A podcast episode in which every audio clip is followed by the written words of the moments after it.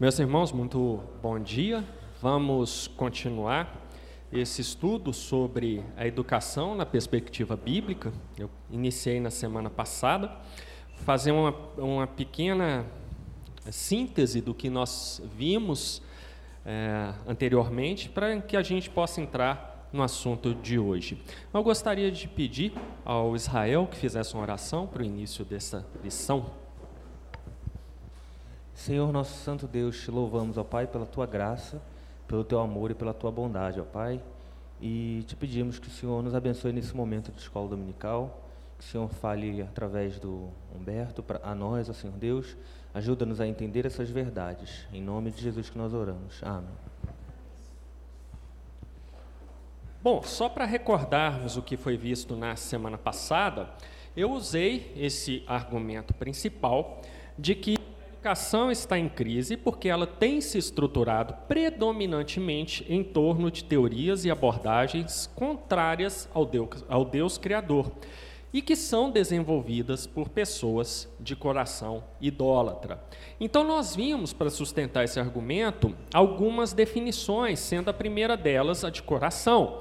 Nós vimos que coração é a essência da pessoa, é a sua unidade religiosa básica. Ou seja, coração não, não está diretamente relacionado àquilo que nós muitas vezes aprendemos, de que coração significa o seu sentimento. Não, coração é muito mais profundo do que é simplesmente uma ideia de sentimento. O coração é o seu centro religioso básico, é o que você é, é a sua substância, é o seu ser. E esse é o sentido bíblico que nós vimos na semana passada. Uma segunda definição importante é a de idolatria. E nós vimos que idolatria na Bíblia é basicamente o culto de algum elemento da criação. Ou seja, nós substituímos o Deus Criador e passamos a cultuar algum elemento da criação.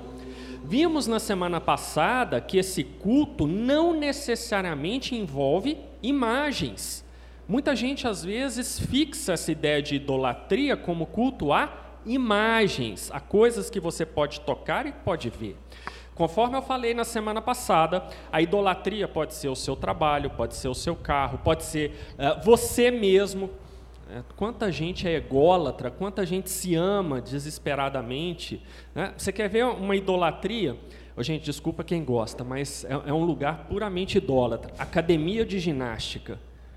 Na época que eu fazia esses negócios, né, que eu tinha tempo, aquela coisa toda, a quantidade de vezes que eu vi gente que ia lá com aquelas camisetinhas, aquele short apertado, aqueles marmanjões, bombadaços, e o cara ficava fazendo na frente daquele espelho, e, e, sem brincadeira, isso não é mentira. Tinha um lá que ele tirava foto. Ele fazia assim para o espelho, acho que era o Fernando.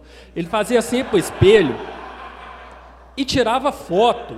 Quer dizer, você via que o cara era apaixonado por ele mesmo. Isso é uma forma de idolatria também. É, te peguei, né? É, é no castelo, academia dele, tá? Presbíteros, diáconos, por favor, façam uma visita assim. Né? Não, não, isso aqui, já te falei que foi numa promoção, tá?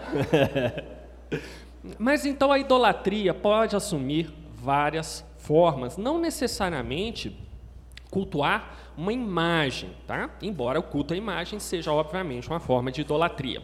Finalmente, nós vimos a definição de coração idólatra, que é a definição que junta esses dois termos.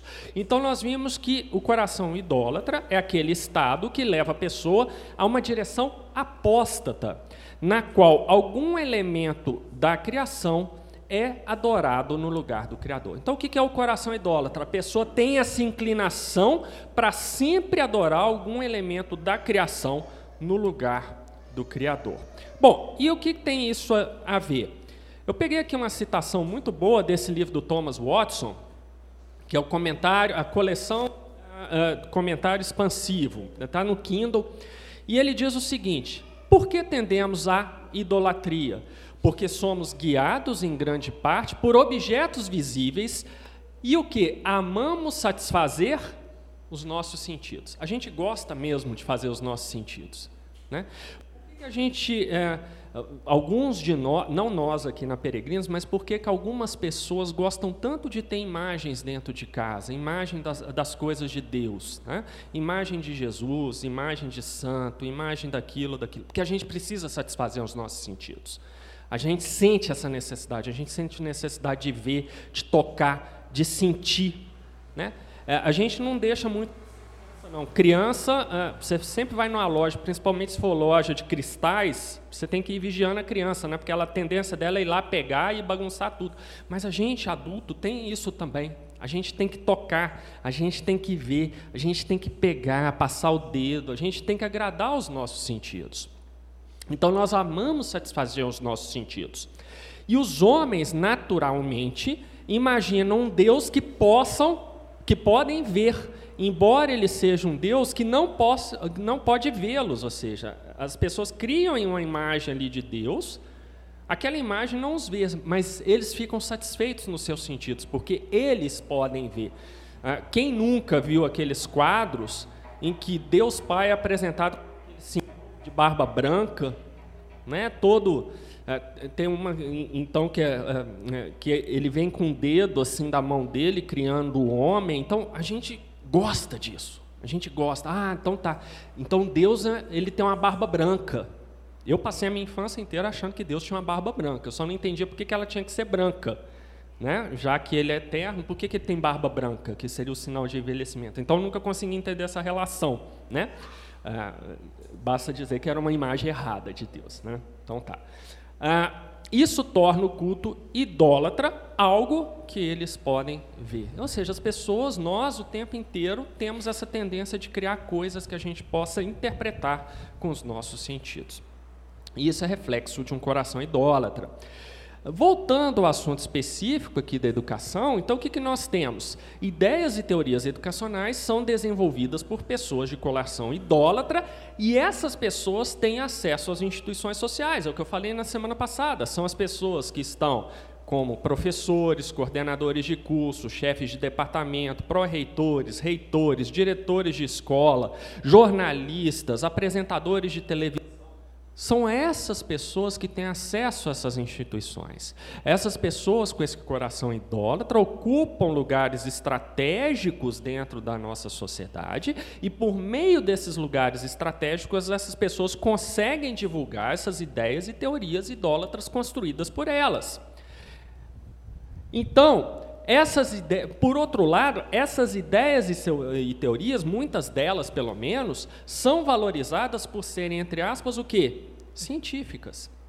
Ou seja, produzidas por um pensamento crítico supostamente autônomo, supostamente não contaminado com mitos, como essas pessoas mesmo gostam de dizer, mitos, por exemplo, como aqueles escritos na Bíblia. Ah, não, esse negócio de Bíblia é só, só mito.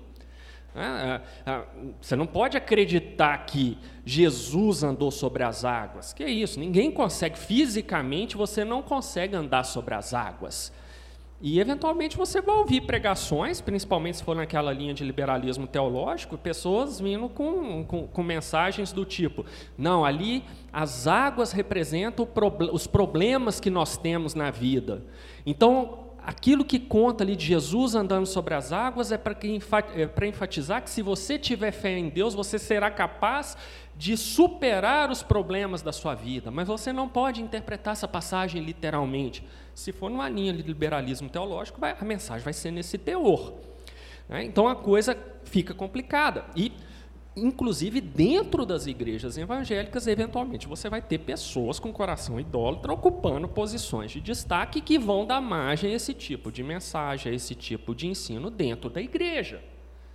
Bom, mas as teorias voltando à educação, a ideia é o quê? Não, isso aqui é científico. Não, Piaget é científico. Vygotsky,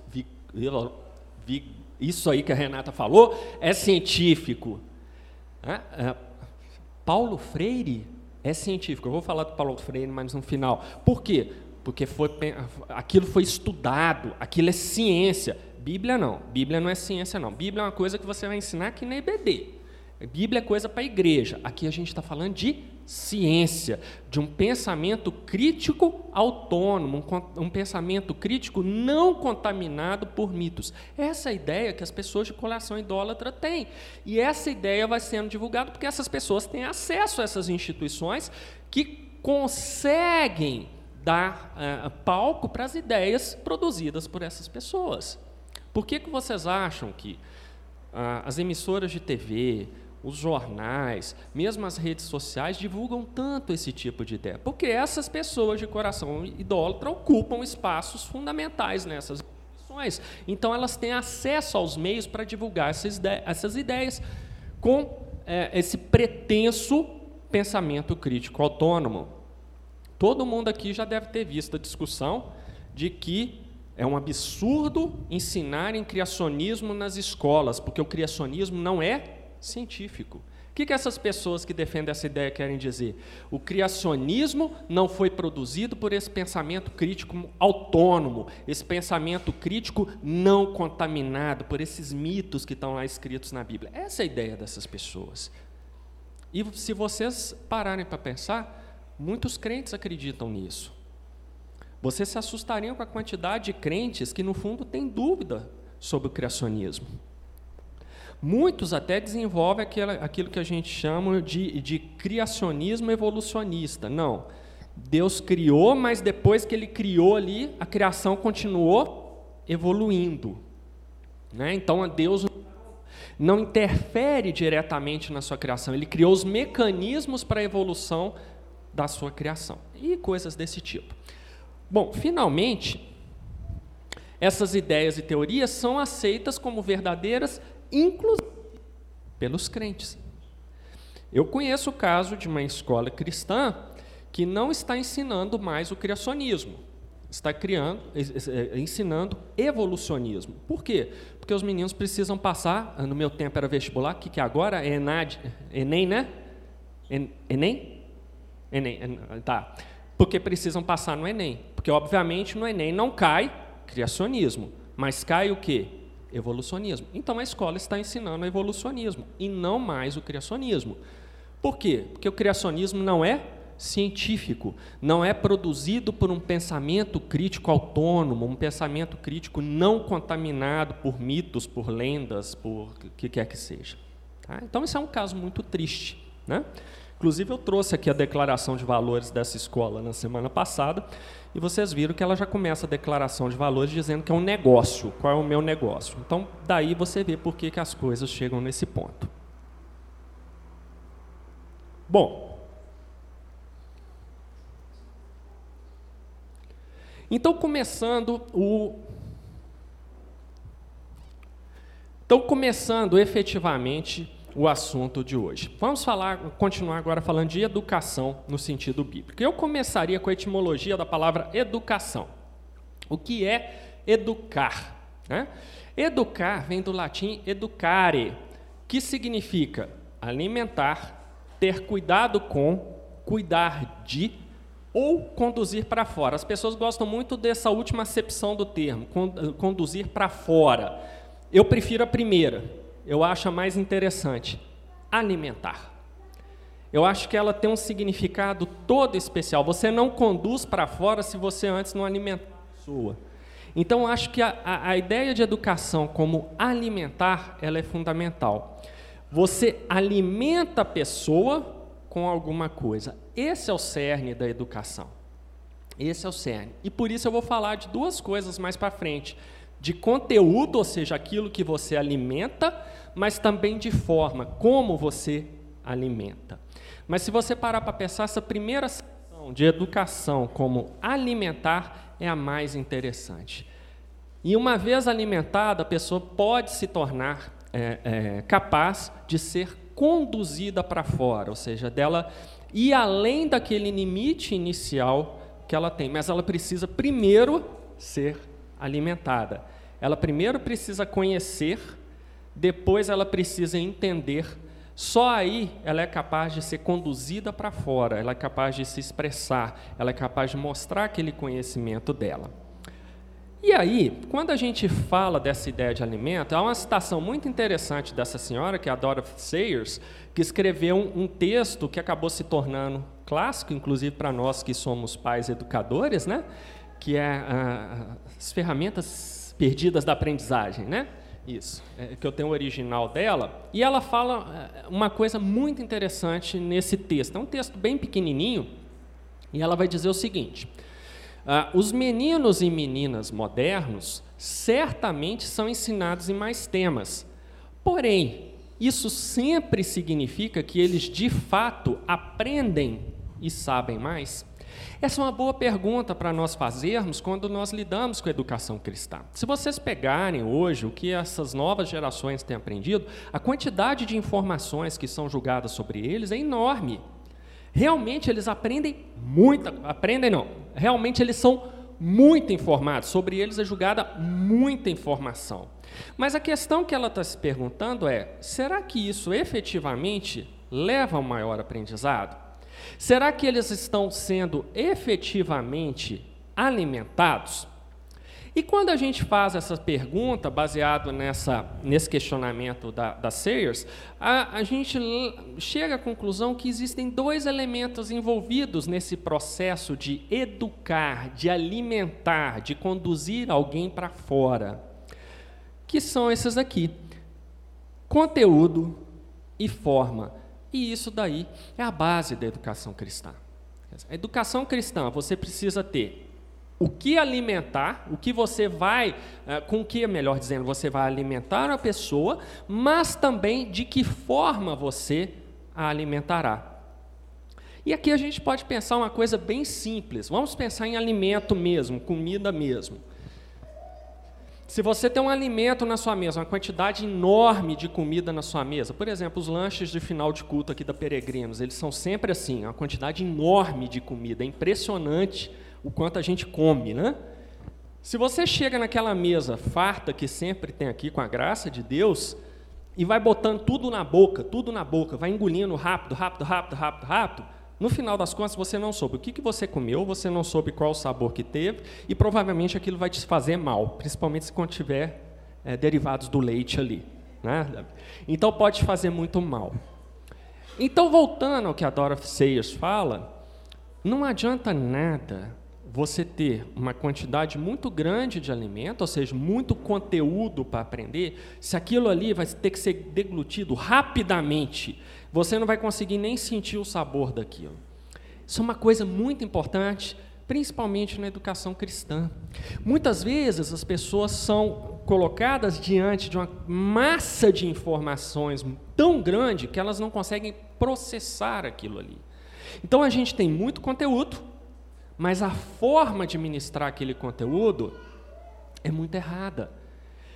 É, e aí a pessoa, ela acaba não percebendo com que ela foi se alimentada, ela não processa aquela informação que ela teve no ato de comer aquele alimento e, consequentemente, ela não vai saber quase nada daquilo que ela absorveu.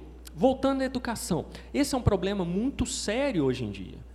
Eu, como professor universitário, Há uns quatro anos atrás, eu mudei muito a forma de dar as disciplinas, uh, muito antes de ler a Dorothy Sayers, mas pensando nisso, porque eu comecei a notar que os alunos simplesmente não conseguiam acompanhar as disciplinas quando você dá informação demais. Cada aula é um tema diferente, isso não dá certo na universidade. São dois encontros normalmente por semana na graduação.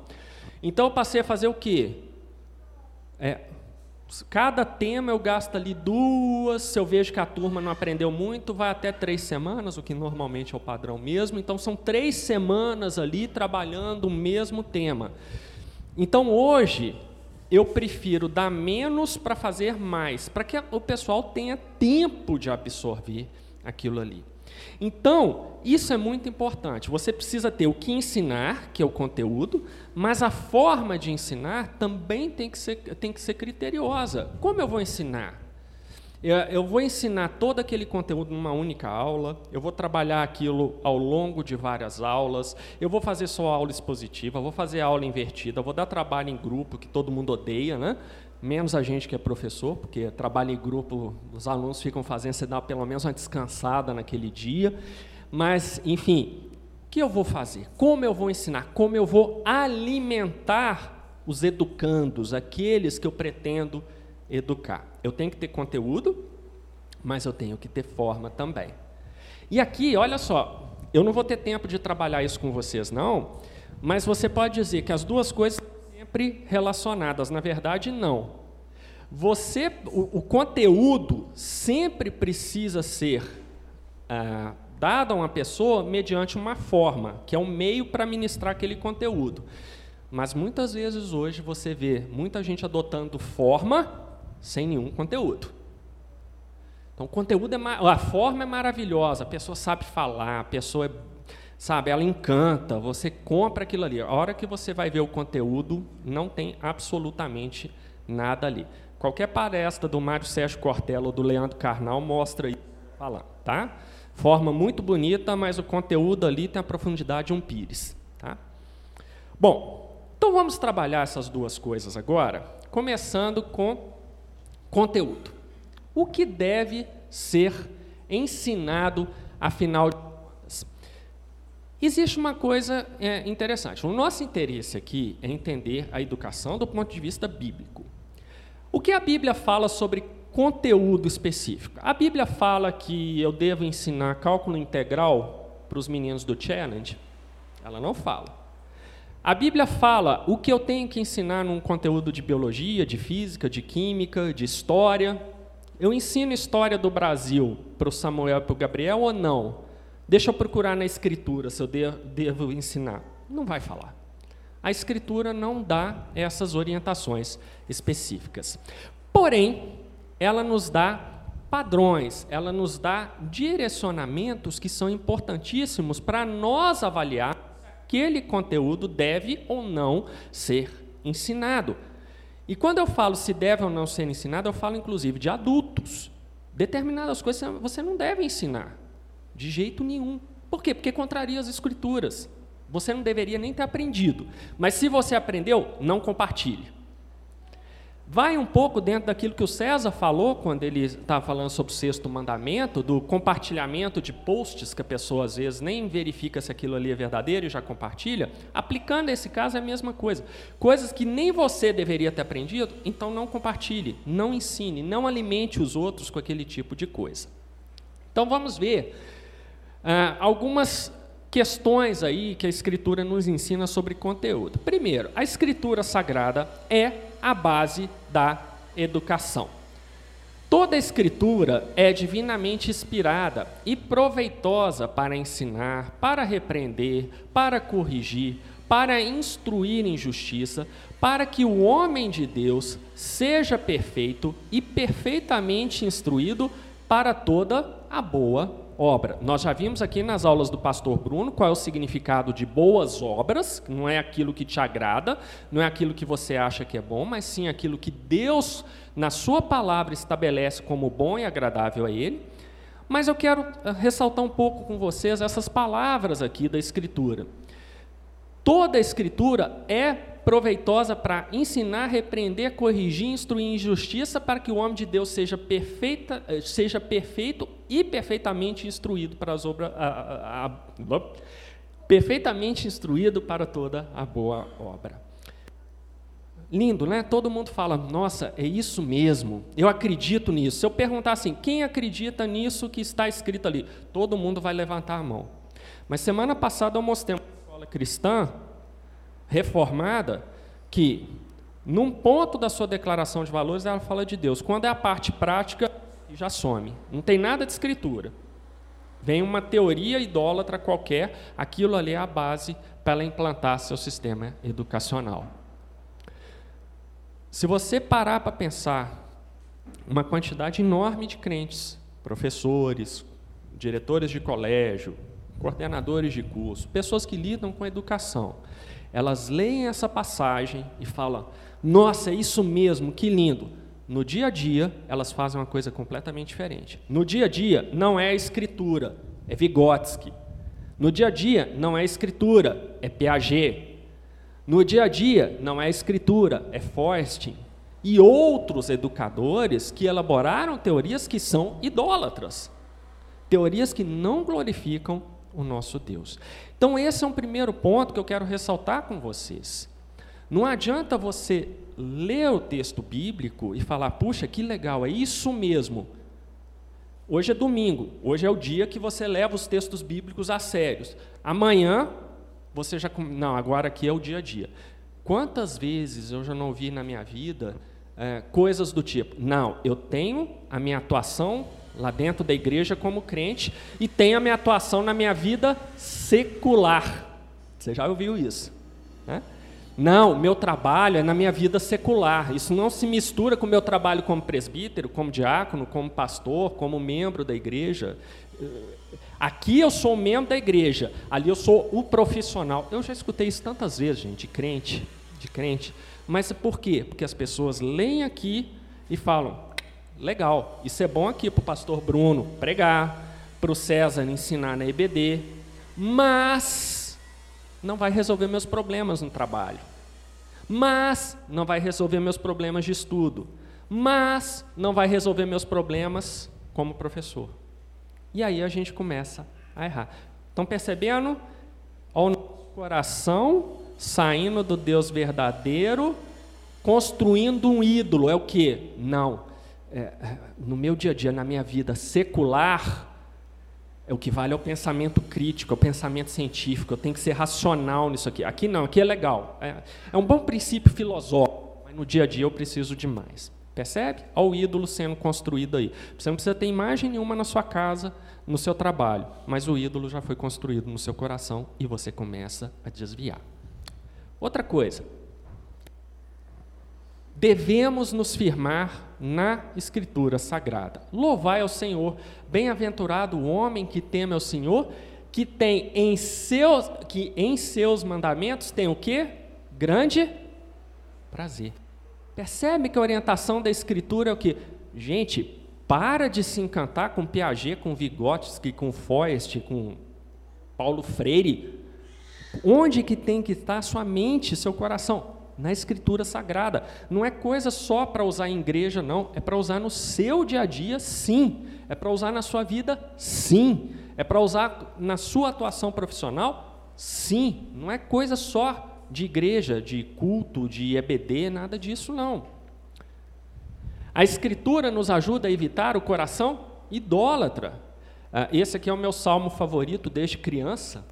E conto por quê? Porque eu estava no departamento de juniores da, da, da, primeira igreja batista na época, que foi onde eu cresci e tudo, e teve uma competição no departamento de juniores de memorização. Né? Então eu me lembro até hoje que o que caiu para mim foram sorteadas passagens, aí ó, caixinha de promessa, para mim caiu o Salmo 1, tá? Olha só. E eu tive que decorar o Salmo 1. E eu me lembro até hoje de eu sentado na cozinha, minha mãe fazendo almoço e minha mãe me tomando o Salmo 1, que eu tinha que repetir todo dia. Tinha, não, porque você vai ter que apresentar lá no concurso. Né? No final, eu ganhei um estojinho que eu tinha lá, que é bem legal, um estojo jeans. Mas é o meu salmo favorito desde então. Bem-aventurado o homem que não anda segundo o conselho dos ímpios, nem se detém no caminho dos pecadores, nem se assenta na roda dos escarnecedores. Antes tem o seu prazer na lei do Senhor, e aí olha só, e na sua lei faz o quê? Medita de dia e de noite. Não está escrito ali que na sua lei medita durante o domingo, seja de manhã, seja à tarde ou à noite. Fala o quê? Na sua lei medita de dia e de noite. Se pudesse acrescentar alguma coisa ali, o tempo inteiro, todos os dias. Então, 24 horas por dia, 7 dias por semana. A Escritura nos guia para fora do mundo idólatra e decaído. Romanos 12, 2 nos fala: E não sede conformados com este mundo, mas sede transformados pela renovação do vosso entendimento, para que experimenteis qual seja a boa, agradável e perfeita vontade de Deus. Então, o que, que essas, passagens nos, essas passagens nos mostram? A educação cristã deve ser baseada na Escritura, glorificando o nosso Deus e a obra redentora do Senhor Jesus em todos os temas estudados. Qualquer outra alternativa é contrária à vontade de Deus. Qual que é o ponto que eu quero falar? Gente, vocês ficariam impressionados que Inclusive, muitos de nós, muitos crentes, fazem essa separação. Não, a Bíblia é boa para eu fazer o estudo bíblico à noite lá em casa com os filhos, é, é boa para a gente estudar aqui no domingo, mas na vida secular eu preciso de outras coisas. Isso é o que a gente viu naquelas declarações de valores daquelas duas escolas que eu trouxe semana passada, a reformada e a não reformada. Quer dizer, a Bíblia entra até certo ponto. Depois daqui, não, aí tem que ser ciência, tem que ser uma teoria. A gente tem que quem realmente, os cientistas, ou como a imprensa gosta de falar, vamos estudar os especialistas, né? Aí a palavra Deus, Deus não é especialista, coitado. Ele só escreveu uma Bíblia, né? Ele só inspirou homens a escrever a Bíblia. Ele não é especialista em medicina, não é especialista em física. Olha, e esse é o pensamento, gente. É o pensamento de muitas pessoas, inclusive dentro da igreja. E aí você vê por um problema duplo. Por um lado, pessoas de coração idólatra estão desenvolvendo teorias e ideias educacionais que são adotadas em larga escala, inclusive em escolas cristãs, e por outro lado, os próprios crentes aceitam essas teorias porque elas são científicas, porque elas, ah, elas são boas. Não, mas foi baseado em estudo. Não, não tem como você provar o criacionismo. Mas a teoria do Darwin você consegue provar. Não consegue provar nada. Tá? Alice ali é especialista em Darwin. Quem quiser saber qual que é o furo do Darwin, pode perguntar para a Alice. Ela já me explicou algumas vezes, mas eu não tenho capacidade intelectual para entender, não. Então, toda vez eu tenho que perguntar para ela, mas ela explica direitinho. Ô, gente, mas só cortando em miúdos. O camarada que fala que a teoria da evolução ela é provada, ele não leu nada da teoria da evolução, porque ela é toda baseada em suposições. Tem nada ali que consegue comprovar. Não, o homem veio do, sei lá, o Australopithecus. Qual que é a prova que existe essa conexão entre o Homo sapiens e o Australopithecus? Não, eu falei que existe. La garantia sou Joey. Né? É isso que é. E é isso que é a teoria da evolução e as pessoas cegas com essa teoria da evolução. Eu não sei quanto a vocês, mas eu prefiro acreditar num Deus criador. Né? Essa, essa ideia de que um Australopithecus resultou em mim não me convenceu até o momento, não. Bom, e daí? Ok, então você está defendendo que nós precisamos usar a escritura em tudo, inclusive no processo educacional, mas eu sou professor de matemática. Matemática não tem nada a ver com Deus. Mas eu sou historiador. Historiador lida com a história humana, não tem nada a ver com Deus. Sou médico, eu não posso pegar a escritura para prescrever um tratamento, a escritura não me fala se eu estou com dor de cabeça, o que, que eu tenho que tomar, então não serve a escritura. Eu alguns exemplos práticos aqui para vocês verem como a gente, seguindo a escritura e com a ação do Espírito Santo, a gente, ainda que com falhas, consegue recolocar o nosso coração na direção certa, que é a direção de Deus, deixando a idolatria de lado, e isso nos habilita a dar explicações centradas no Deus Criador e não mais no ídolo que nós criamos. Então vamos ver algumas, alguns exemplos aqui. Tá? Né, como ficam os conhecimentos humanos adquiridos ao longo do tempo? Que é uma dúvida. Ah, tudo bem, mas a Bíblia, o cânon, se encerrou lá no primeiro século. Depois disso, foi inventada a penicilina. O homem chegou à Lua e aí, como é que eu uso esse livro tão antigo para me orientar nesse mundo? Ah, eu detesto isso. Me talha o sangue ouvir isso, mas vamos lá. Nesse mundo pós-moderno que a gente vive, a quantidade de palestras sobre pós-modernidade que eu já assisti em culto do domingo de manhã, tá? É, então, vocês não imaginam. Mas vamos lá. Primeiro exemplo, minha área favorita, literatura. O que, que literatura tem a ver com Deus? Vamos ver aqui dois exemplos rapidinhos. O Estrangeiro, de Albert Camus. O Estrangeiro é um livrinho bem fino, você lê em pouco mais de uma hora. Vai contar a história de um homem que mora na Argélia. Aquele homem, ele tem uma vida completamente aborrecida. Ele sai para trabalhar, a mãe dele morre, ele vai ao funeral da mãe, mas ele não se interessa por aquilo, na verdade ele acha tedioso ser obrigado a. Ele se envolve com a mulher, mas não tem nenhum sentimento por ela. E em um determinado momento do livro, esse homem acaba violando o sexto mandamento e assassina um, um outro homem, sem nenhuma razão. Ele é preso, passa por um processo judicial, durante o período que ele está preso, enfrentando aquele processo, ele não sente nada, ele não está nem com raiva, não está nem feliz, está nada, ele, é, ele simplesmente vai passando pela vida sem nada. E aí, quando ele é finalmente condenado à morte, por causa do crime que ele cometeu, ele fica porque agora aquela vida sem sentido dele vai ter um fim. Então ele vê, puxa, agora sim é o sensacional, eu vou morrer. E ele fica surpreendentemente feliz quando ouve a sentença de morte. Então o livro é todo assim. O Albert Camus, juntamente com Jean-Paul Sartre, vão ser aqueles existencialistas ateus né?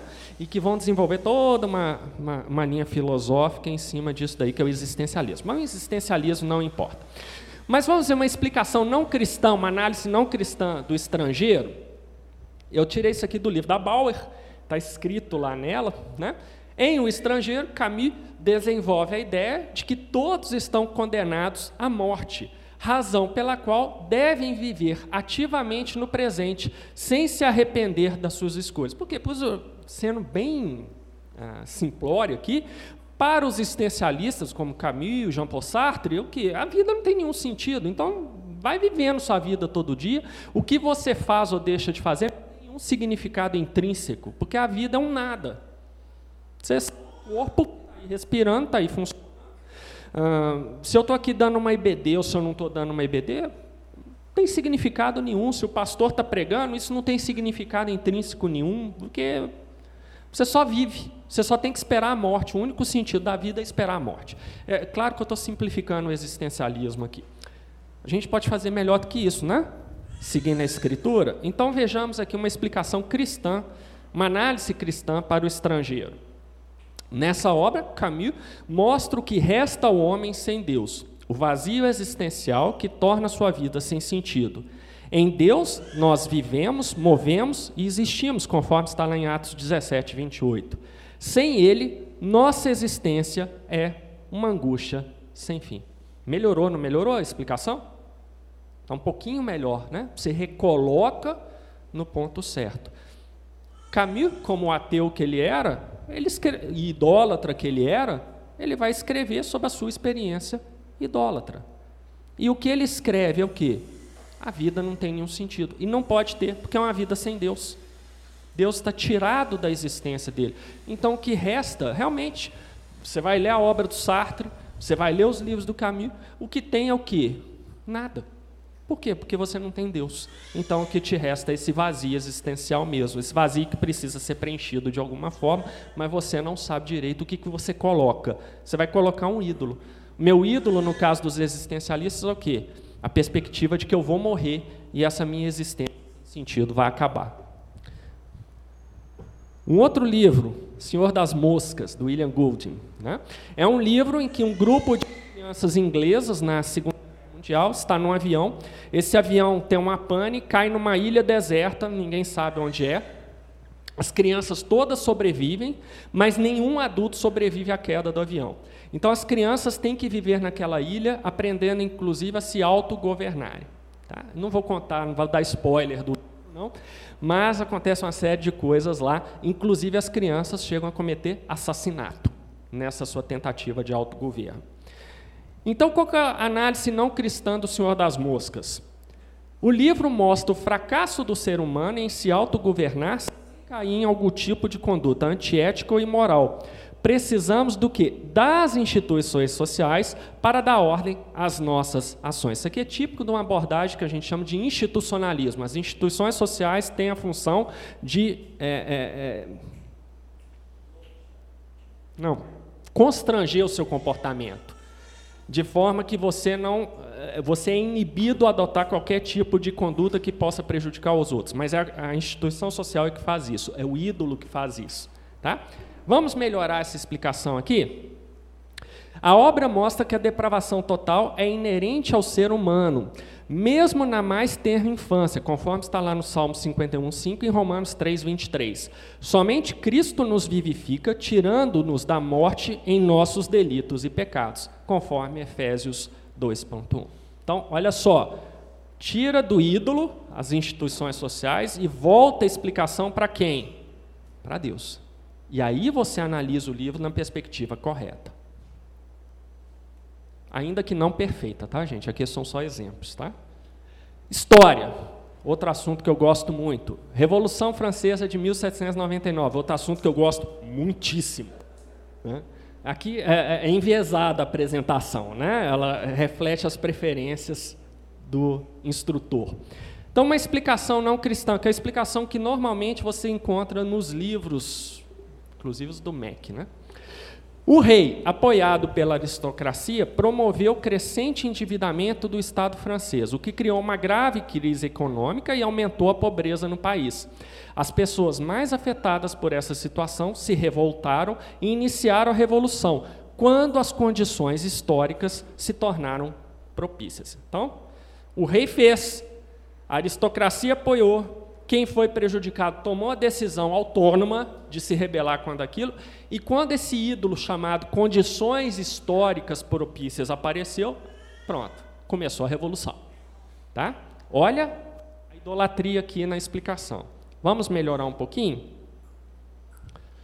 Deus permitiu que pessoas com corações idólatras reinassem na França. Salmo 3, uh, ah, Romanos 13, 1 fala que toda autoridade provém do Senhor. Sua rejeição à palavra fiel e verdadeira as levou a tomarem decisões nefastas. Lá em Lucas 11, 28, nós vemos isso. Isso arruinou a economia do país e criou condições para que outros corações idólatras tomassem o poder de forma violenta.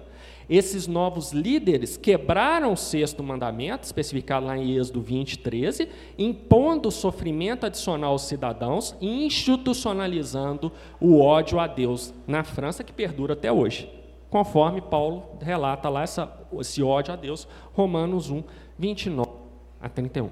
Melhorou um pouquinho, né? Bastante. Né? Então você, você entra naquilo que é certo. Economia. Aqui não é tão importante, não, mas vamos lá. Ah,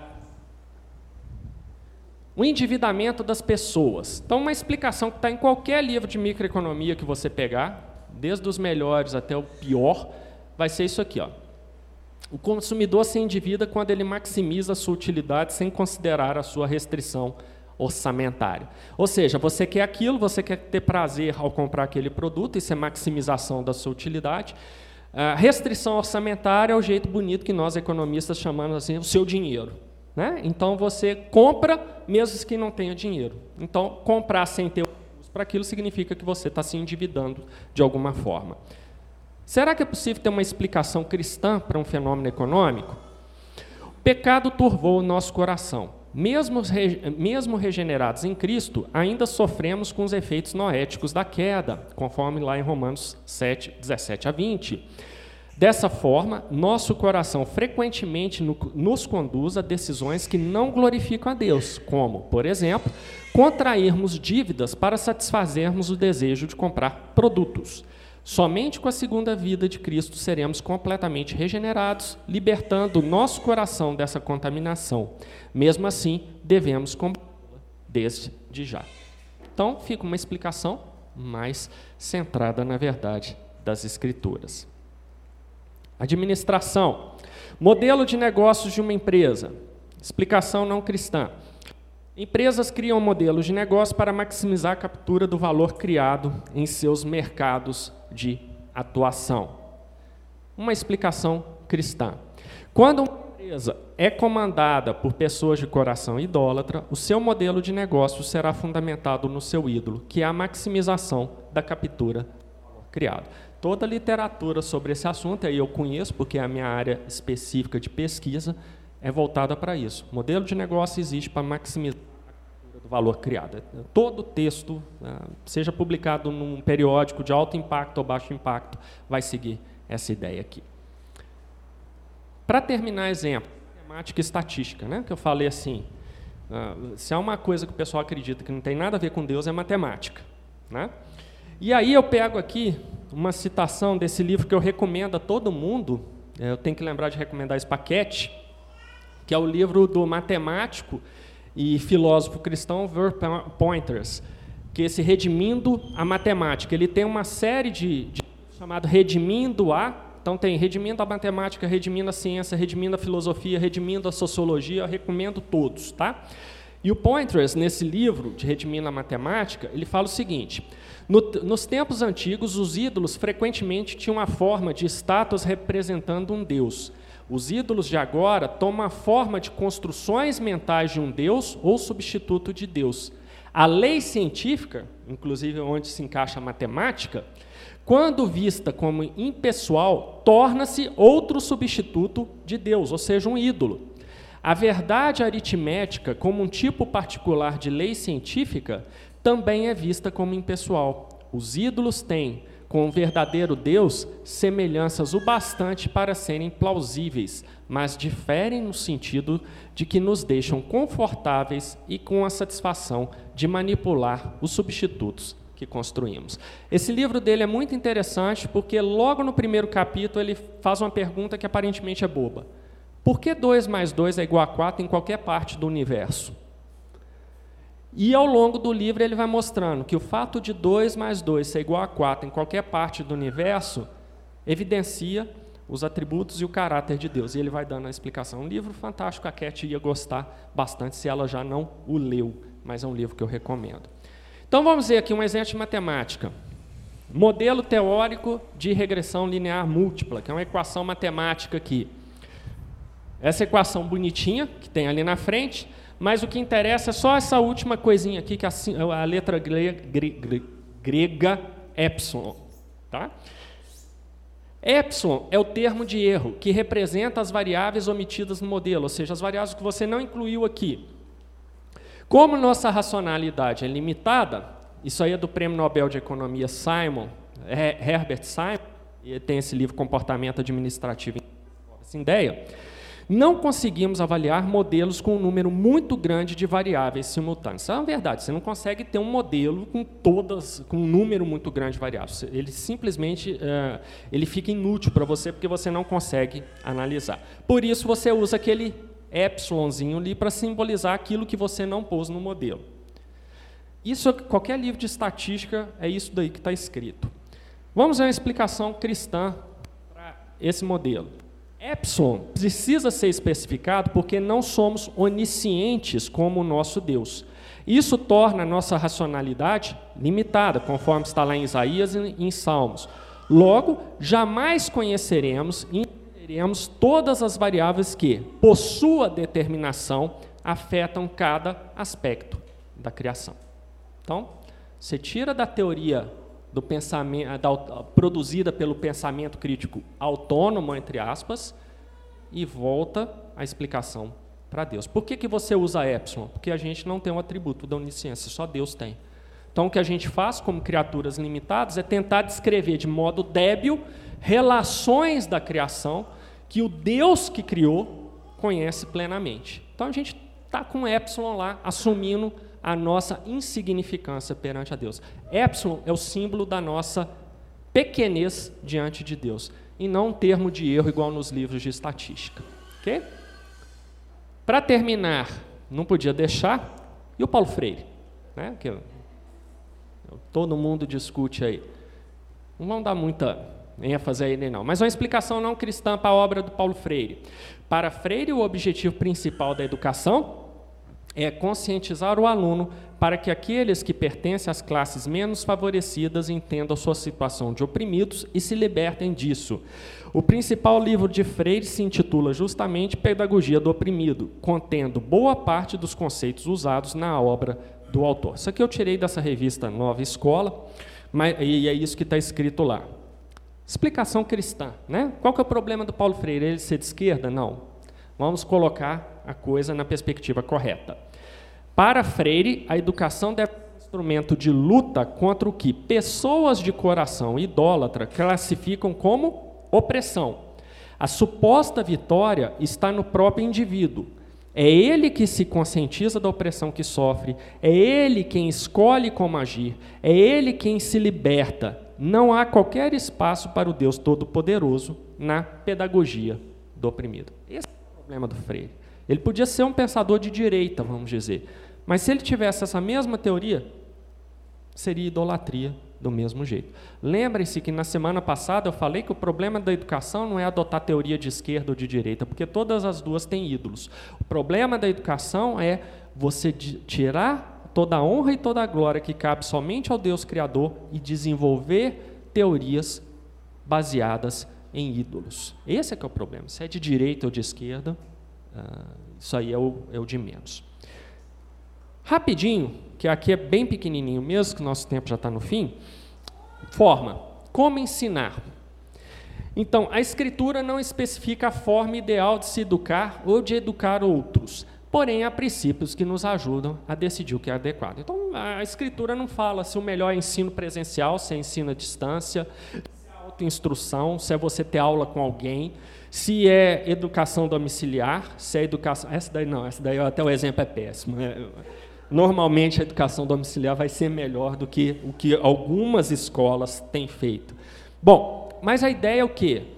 A escritura não fala qual é a melhor forma. É aula expositiva, que é essa aula que eu estou dando aqui para vocês?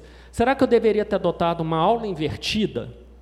Não dá certo, tá? Já vou, um spoiler para vocês, isso aí é uma baboseira que tem atormentado a vida de professor universitário, que sempre põe lá um suposto educador dizer você tem que adotar metodologias ativas de aprendizagem. Então, aula invertida o que é? Não dá certo, tá? Spoiler para quem quiser ser professor. Não. Dá um vídeo para os seus alunos assistirem depois de discutir em sala de aula. Eles não vão assistir, tá?